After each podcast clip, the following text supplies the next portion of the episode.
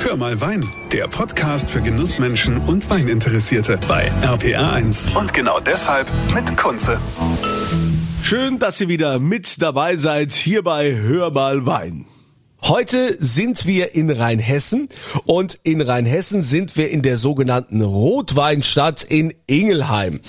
Und da habe ich jetzt zwei Jungwinzer quasi am Start, zwei Brüder, die das Weingut mehr oder weniger umgekrempelt haben, die es übernommen haben, die jetzt ihren eigenen Stil verfolgen und was die da genau machen, das äh, werden sie mir jetzt erzählen und euch natürlich auch.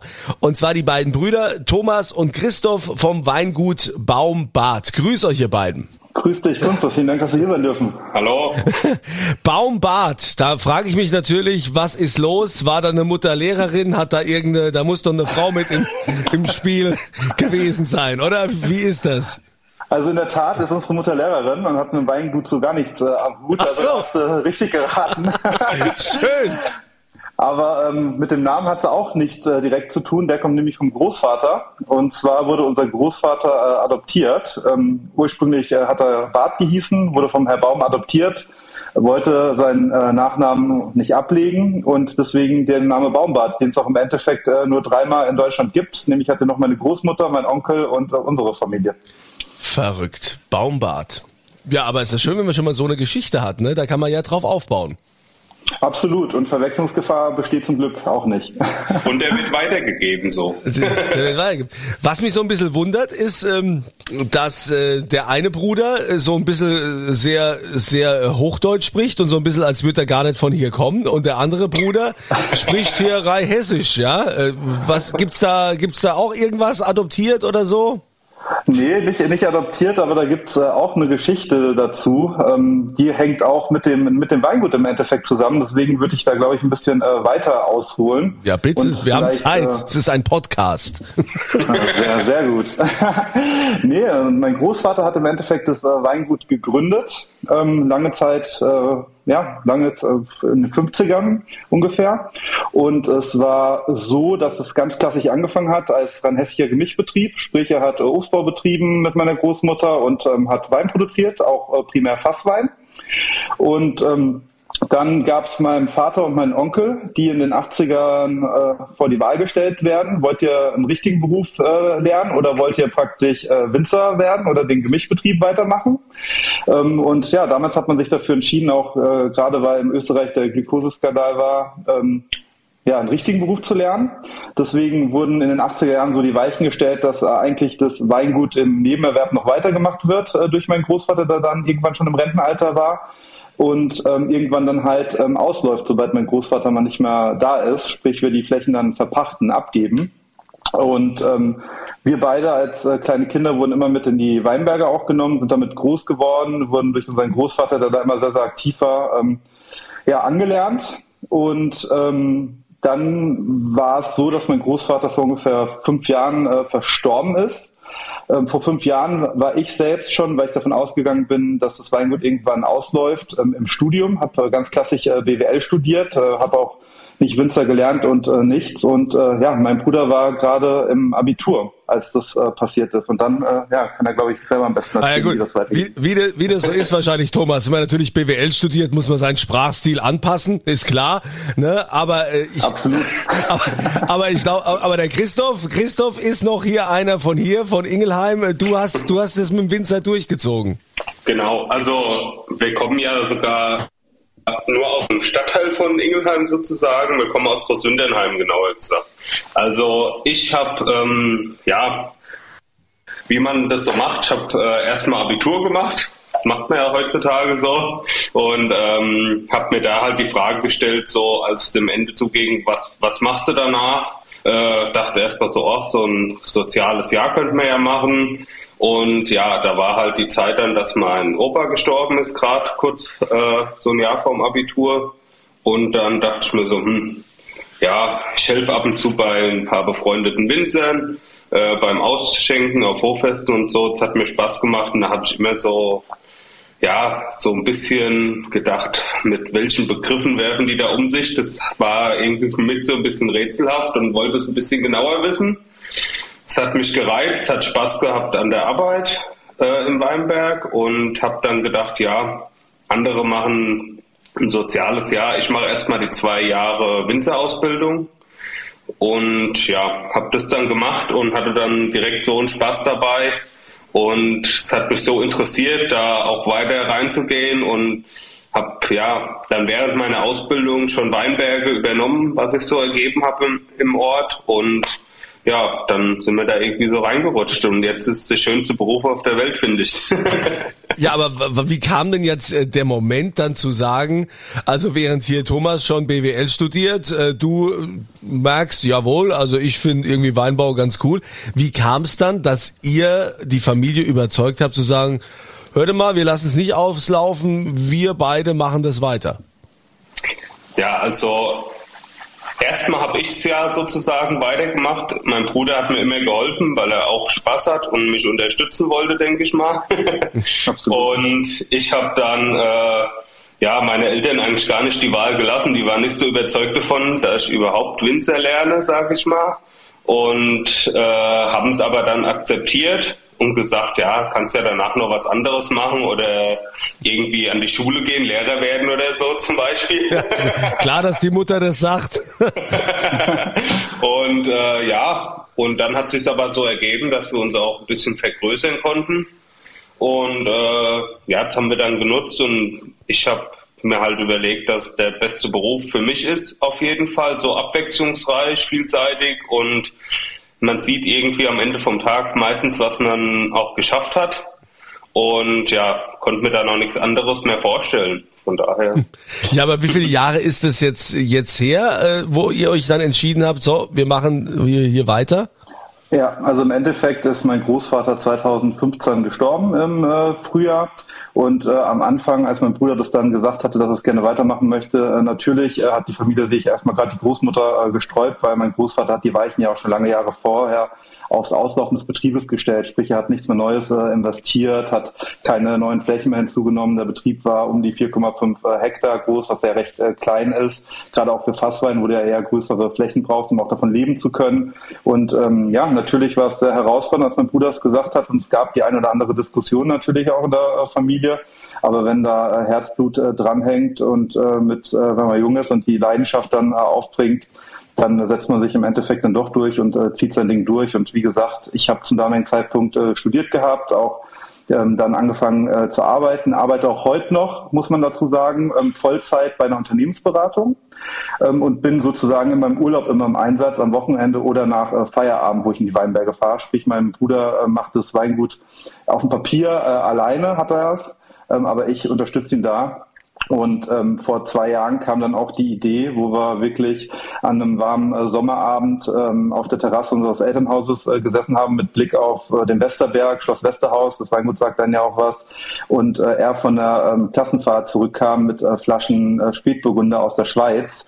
Und wir haben wirklich dann die äh, gemeinsam da probiert haben und haben gesagt, oh, das ist aber geiles Zeug der ist so filigran, so fein, sowas wollen wir doch auch mal machen. Ähm, Fasswein ist schön und gut, aber wir haben da keinen äh, Bock langfristig drauf. Wir wollen wirklich äh, geilen äh, Flaschenwein machen, geilen Spätburgunder, was unsere gemeinsame Leidenschaft halt darstellt, was halt unsere absolute Lieblingsrebsorte ist und wo Ingelheim auch eine enorme Historie hat.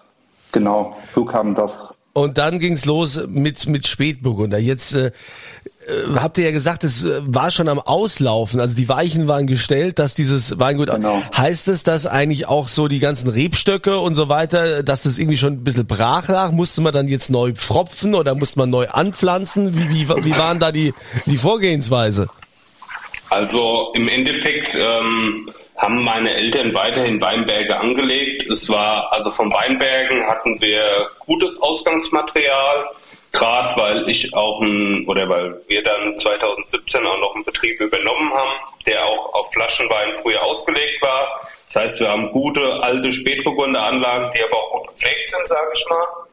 Und ähm, konnten da im Weinberg auf einen guten Grundstock zurückgreifen. Äh, ja, Kellerausstattung und Maschinen und Geräte waren halt eher veraltet oder nicht das, was man so in, der modernen, in einem modernen Betrieb heutzutage auch hat. Aber zum guten Wein machen braucht man ja eigentlich nicht viel, außer gute Reben. Ja, äh, gut, so ein bisschen Equipment braucht man auch, das kostet ja dann auch Geld und dann muss man ja auch Banken überzeugen, aber gut, dafür hast du ja den BWLer-Bruder, der sich da mit Sicherheit gekümmert hat, oder? Ja, also im Moment äh, nehmen wir ziemlich viel von dem, was übrig bleibt, oder alles, was übrig bleibt, halt und stecken es komplett in unser Flaschenweinanteil, sage ich mal. Okay, und dieser Flaschenweinanteil heißt, ähm, ihr sagt, euer Herz hängt am Spätburgunder. Ist es dann nur Spätburgunder oder gibt's auch sowas äh, wie Riesling oder was weiß ich, Pinot Blanc oder Blanc de Noir oder wie das alles heißt? Ja, nee, also ähm, wir haben jetzt, wenn man sich das Weingut ganzheitlich betrachtet, äh, haben wir jetzt ungefähr eine Rebfläche von äh, 15 Hektar. Das meiste, nämlich sagen wir mal 95 Prozent davon, geht auch nach wie vor ähm, über Fasswein äh, über die Bühne, weil wir ein recht großes äh, Rebportfolio haben, auch Riesling, Sauvignon Blanc etc. Aber das ähm, haben wir jetzt Stand jetzt noch nicht äh, abgefüllt für, für unser eigenes Sortiment. Unser Ziel ist es wirklich ein sehr schmales, auch Spätburgunder fokussiertes Flaschenweinsortiment äh, zu haben. Und äh, Stand jetzt haben wir drei Weine. Wir haben ein äh, Spätburgunder Gutswein, wir haben einen Ingelheimer Spätburgunder nur aus Ingelheimer Lagen Ortswein und wir haben noch einen Frühburgunder Reserve. Warum Frühburgunder? Weil da Ingelheim auch eine sehr, sehr große Tradition hat. Äh, früher waren teilweise 90 Prozent der Rebflächen mit Frühburgunder bepflanzt in äh, Ingelheim und äh, wir haben da echt einen coolen alten Weinberg, über 20 Jahre alt, der oben auf dem Plateau ist, wo immer schön die kühle Luft durchzieht, wo die Trauben langsam reifen können und wo es echt äh, geilen Stoff draus gibt. Und deswegen haben wir uns entschieden, noch einen Frühburgunder mit ins Sortiment zu nehmen. Und ähm, ich sag mal so, unser Ziel ist es irgendwann, dieses Sortiment nicht sonderlich zu vergrößern. Wir wollen noch einen Weißwein äh, haben, wir wollen noch einen Lagen-Spätburgunder haben, aber unser Ziel wäre es, irgendwann mal die ganze Rebfläche neu zu strukturieren, primär äh, Spätburgunder anzulegen, weil das Interessante am Spätburgunder auch natürlich der Verschnitt ist, sprich, dass man verschiedene Lagen hat, die man miteinander verschneiden kann, mit verschiedenen Bodenbeschaffenheiten. Und das wäre so unsere langfristige äh, Version, gar nicht groß, ähm, sage ich mal, das ähm, ja, Flaschenweinportfolio zu erweitern, sondern uns zu spezialisieren äh, auf Spätburgunder und da wirklich eine geile ähm, Qualität zu produzieren, ähm, sprich auch wirklich nur auf Qualität zu gehen und nicht auf Masse zu gehen. Ja, Frühburgunder finde ich sehr lecker, ne? Also kennt man ja, also viel auch, gibt's ja viel an der A, ne? Also diese ja. leckeren äh, Frühburgunder und äh, klar auch wieder Spätburgunder. Ähm, wenn ihr sagt, ihr geht jetzt da so auf, auf äh, Qualität, äh, Christoph, das heißt, in äh, wie, wie findet das also statt? Wenn du sagst, selektierst du da besonders? Äh, macht ihr viel äh, Holzfass? Äh, und wie, wie baut ihr das, wie baut ihr quasi das an? Oder wie läuft die Ernte ab, die Selektion? Äh, was ist da deine, deine Vision beziehungsweise deine Passion? Ja, also erstmal beginnen wir mal beim Weinberg. Also da, dadurch, dass wir ein großes Portfolio haben, suchen wir uns die besten Terroirs aus. Also angefangen von der Lage mit dem besten Boden, also eher die kargeren Kalkstellen und die kargeren Kalkparzellen. Ähm, wo dann alte Spätburgunderreben auch drauf wachsen, wo wir gar nicht so viel auch ausdünnen müssen dann ähm, haben da auch jetzt schon Weinberge angelegt mit Klonmaterial aus Frankreich, wo wir äh, gar nicht viel machen müssen eigentlich mehr, die einfach perfekt sind im Herbst dann. Ähm, stecken da sehr viel Handarbeit rein, guck, äh, regulieren dann auch die Erträge, wenn es nicht ganz so passt. Äh, entblättern mit der Hand und und und, streichen die Trauben quasi, äh, streben Erträge an um die 50 Hektoliter im Gutsweinbereich, um die 20, 30 Hektoliter im äh, Orts- und Lagenweinbereich. Also da sind wir von den Erträgen schon sehr niedrig. Ähm, und ja, gucken dann, dass wir nur gesunde Trauben ernten, alles von Hand ähm, weil nur so geht es bei Spätburgunder unserer Meinung nach, dadurch, dass wir da Maischegärung machen und und und ähm, und bauen dann alles in Barrikfässern aus, teils gebraucht, teils neu äh, von französischen Küfern. Also sind auf einem hohen Niveau da, sage ich mal, wo die, so wie die besten Spätburgunder in Deutschland und Frankreich auch produziert werden. Hm. Und was macht dabei jetzt den, den Boden rund um Ingelheim aus? Äh, was macht den so besonders? Weil man sagt ja immer, ne, die Rotweinstadt Ingelheim. ja, also ähm, wir haben sehr viel Kalk ähm, haben äh, gerade an den steilsten, ich sag mal steilsten Stellen von unseren Hängen, das ist ja nichts im Vergleich zur Mosel, aber gerade an den steileren Stellen haben wir äh, gerade diese Abbruchkanten vom, äh, von den Kalkplatten, wo dann nur ein, zwei Meter Auflagefläche sind und dann wirklich pures Kalkgestein kommt. Und ähm, das macht Ingelheimer Terroir aus. Also dieses Kalk, was dann den Weinen einfach diese Mineralität, die Salzigkeit verleiht und, die, und auch die Filigranität. Also sie werden dadurch schlanker und eleganter. Also wenn du jetzt mal vergleichen würdest mit den Spätburgundern, die man so von der A kennt, da ist ja viel viel schiefer, man hat da ja immer ja. diese diese gewisse Kräutrigkeit. Was hat man äh, was ist da jetzt der Unterschied äh, zu euren Spätburgundern? Genau, ich würde sagen, dass die von der A auch, wie du schon gesagt hast, diese Kräutrigkeit haben und tendenziell ein bisschen kräftiger sind. Unsere sind zwar genauso dicht, aber viel filigraner und salziger. Die ich würde fast behaupten, dass unsere dadurch ein bisschen mehr Trinkfluss bekommen, auch einfach.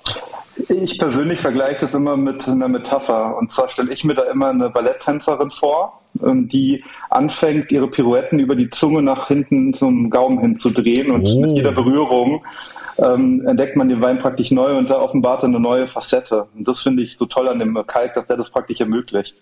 Also und, und äh, aber dein Bruder Christoph hat gesagt, er hat so wenig Trinkwiderstand. also oh. weniger weniger als, als an der A. ja, was heißt weniger Trinkwiderstand? Mehr Trinkfreude, würde ich mal sagen. ja, aber jetzt äh, seid ihr ja noch gar nicht so lange im Geschäft. Wie, wie ist es so mit, mit Vertriebswegen? Genau, also wir haben äh, praktisch jetzt äh, den ersten Jahrgang abgefüllt. Ähm, kurz vorm Herbst letztes äh, Jahr haben wir auch alles im Weingut abgefüllt mit Gravitation, eigenständig mit ein paar Freunden, haben mit einer über 100 Jahre alten Korkmaschine alles per Hand selbst verkorkt, cool. weil wir praktisch äh, wollten, dass wir den Wein so wenig wie möglich bewegen. Ne?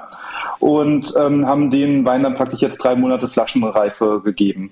Und jetzt haben wir angefangen im Januar ähm, ja, die, die Weine zu verkaufen und ähm, wir möchten praktisch mit gerne mit Weinhändlern zusammenarbeiten, einfach weil wir auch nicht äh, die Zeit haben und das Team im Hintergrund haben, dass wir ähm, viel ähm, Privatkundengeschäft vom Weingut aus machen können, weil da ja immer jemand äh, da sein muss. Und deswegen haben wir jetzt Anfang Januar angefangen, auf die Weinhändler zuzugehen konnten jetzt auch den ersten äh, Weinhändler wirklich gewinnen, der es gestern in seinen Shop mit aufgenommen hat und sind dann natürlich weiter auf der Suche nach äh, Leuten, die Lust auf unsere Weine haben, Lust auf was Neues haben und äh, uns da unterstützen. Also so ist jetzt gerade der Anfang. Liebe genau. Weinhändler, ne, ihr habt gehört, ne, das Weingut Baumbad in Ingelheim äh, braucht euch und äh, ihr müsst natürlich auf eure Gewinnmargen weitgehend verzichten, aber es ist ja für einen guten Zweck. Also es geht, es ist ja jetzt aber trotzdem die Möglichkeit auch kann ich jetzt auch über die Homepage bei euch Weine bestellen? Oder, oder willst du das eigentlich gar nicht? Du willst alles eher auf Händler oder wollt ihr das eher auf die Händler outsourcen? Ja, also ähm, natürlich könnt ihr auch gerne über die Homepage bestellen. Ähm, aktuell haben wir jetzt keinen äh, Online-Shop, ähm, aber ihr könnt uns gerne eine Mail schreiben und dann äh, liefern wir euch den Wein auch umgehend. Und ähm, wir haben natürlich Bock drauf, wenn ihr bei uns bestellt, aber äh, ihr könnt auch gerne über die Händler gehen. Das bleibt äh, euch überlassen. Und äh, ist man da so, wenn man so am Anfang steht wie ihr, ist man da äh, eher noch demütig so bei, de, bei, den, bei der Preisgestaltung oder, oder haut man da auch schon direkt rein? äh, beziehungsweise, bezieh beziehungsweise äh, das im Preis wirklich sich widerspiegelt, was da an tatsächlicher Arbeit dahinter steht. Weil das äh, ist ja generell immer so ein bisschen das Problem, dass ja vielen gar nicht bewusst ist, wie viel Arbeit ja hinter diesem Wein eigentlich oder wie viel Arbeit da drin steckt. Äh, ne? Das geht ja also quasi los von Anfang an, bis das da mal in der Flasche ist, wie viel Stunden da gearbeitet ist und ähm, und dann äh, sagen sie, wie, du willst 10 Euro für die Flasche? Ach so, bitte. Was? 15? Zwei? Na, also bitte. Das ist ja viel zu viel. Also da, da gibt's ja also unterschiedliche Schmerzgrenzen. Ich kann da immer nur für werben, dass... Ähm, das extrem aufwendig ist, was die Winzer da betreiben und gerade wenn man ja hört, wie ihr, dass ihr das alles auch von Hand macht und äh, da jedes Träubchen einzeln anfasst, dann äh, ist das ja auch so aufwendig, dass da jeder Preis auch gerechtfertigt ist. Wenn ihr jetzt natürlich sagt, die Flasche kostet 150 Euro, dann war jetzt meine Rede, war jetzt meine Rede für, für die Katz. Also, wo steigen wir denn da ein bei euren Weinen? Genau, also wir ähm, steigen beim Gutswein bei 11,90 ein und sind dann beim Ortswein bei 19,90 und der Frühburgunder kostet 24,90. Also ähm, fand es lustig, dass du das jetzt gesagt hast mit der Preisgestaltung, dass es sehr schwierig ist. Genau darüber hatten wir es auch. Es war bei uns eine lange und intensive ja. Diskussion. Ja. Ähm, ich habe immer gesagt, ähm, wir stecken so viel Arbeit da rein und so ein gutes Produkt und so ein leckerer Wein und zahlst du in Deutschland und in Frankreich eigentlich viel mehr dafür und ähm, war immer für, äh, wir müssen noch mehr dafür nehmen. Und mein Bruder hat immer gesagt, mach mal langsam, jemand muss den auch kaufen. Wenn keiner kauft, kann keiner merken, dass er gut ist. ja, das ist ja meistens so. Ne? Leider müsst ihr jetzt erstmal ein paar Preise gewinnen und müsst irgendwo äh, da, ja. da ein bisschen Aufmerksamkeit haben. äh, da gibt's ja viele andere Beispiele, auch aus der Pfalz von Winzern, die mit äh, wenig angefangen haben, mit einer geringen Preisstruktur und dann äh, sind die mit mittlerweile völlig größenwahnsinnig geworden. Ja, also das gibt's dann, gibt's dann auch. Man wird dann schon irgendwann auch äh, belohnt dafür. Deshalb finde ich das schon sehr vernünftig, aber auch wichtig zu sagen, dass jeder weiß, dass eigentlich die Arbeit, die da drin steckt, äh, spiegelt sich im Preis überhaupt nicht wieder. Ähm, was ist denn jetzt, äh, ist denn überhaupt auch mal so angedacht für dich, Thomas, dass du sagst, irgendwann höre ich auf mit der Unternehmensberatung, mit dem BWL und ich gehe komplett ins Weingut? Oder fährst du auf Nummer sicher? Oder lässt dein Bruder jetzt erstmal machen? Ja. Wenn's was wird, kommst du, ansonsten lässt du ihn hängen, oder wie? Ja, also mein Herzblut, äh, muss ich gestehen, das äh, wird mir auch erst jetzt die letzten Jahre bewusst, hängt definitiv äh, am, am Weinbau und ähm, langfristig oder mittelfristig ähm, kann ich mir ähm, durchaus vorstellen, beziehungsweise möchte ich äh, zurück äh, ins Weingut kommen und möchte es äh, super gerne auch hauptberuflich machen. Gleichzeitig braucht man natürlich abends auch was äh, zu essen und zu trinken und muss ein Dach über dem Kopf haben.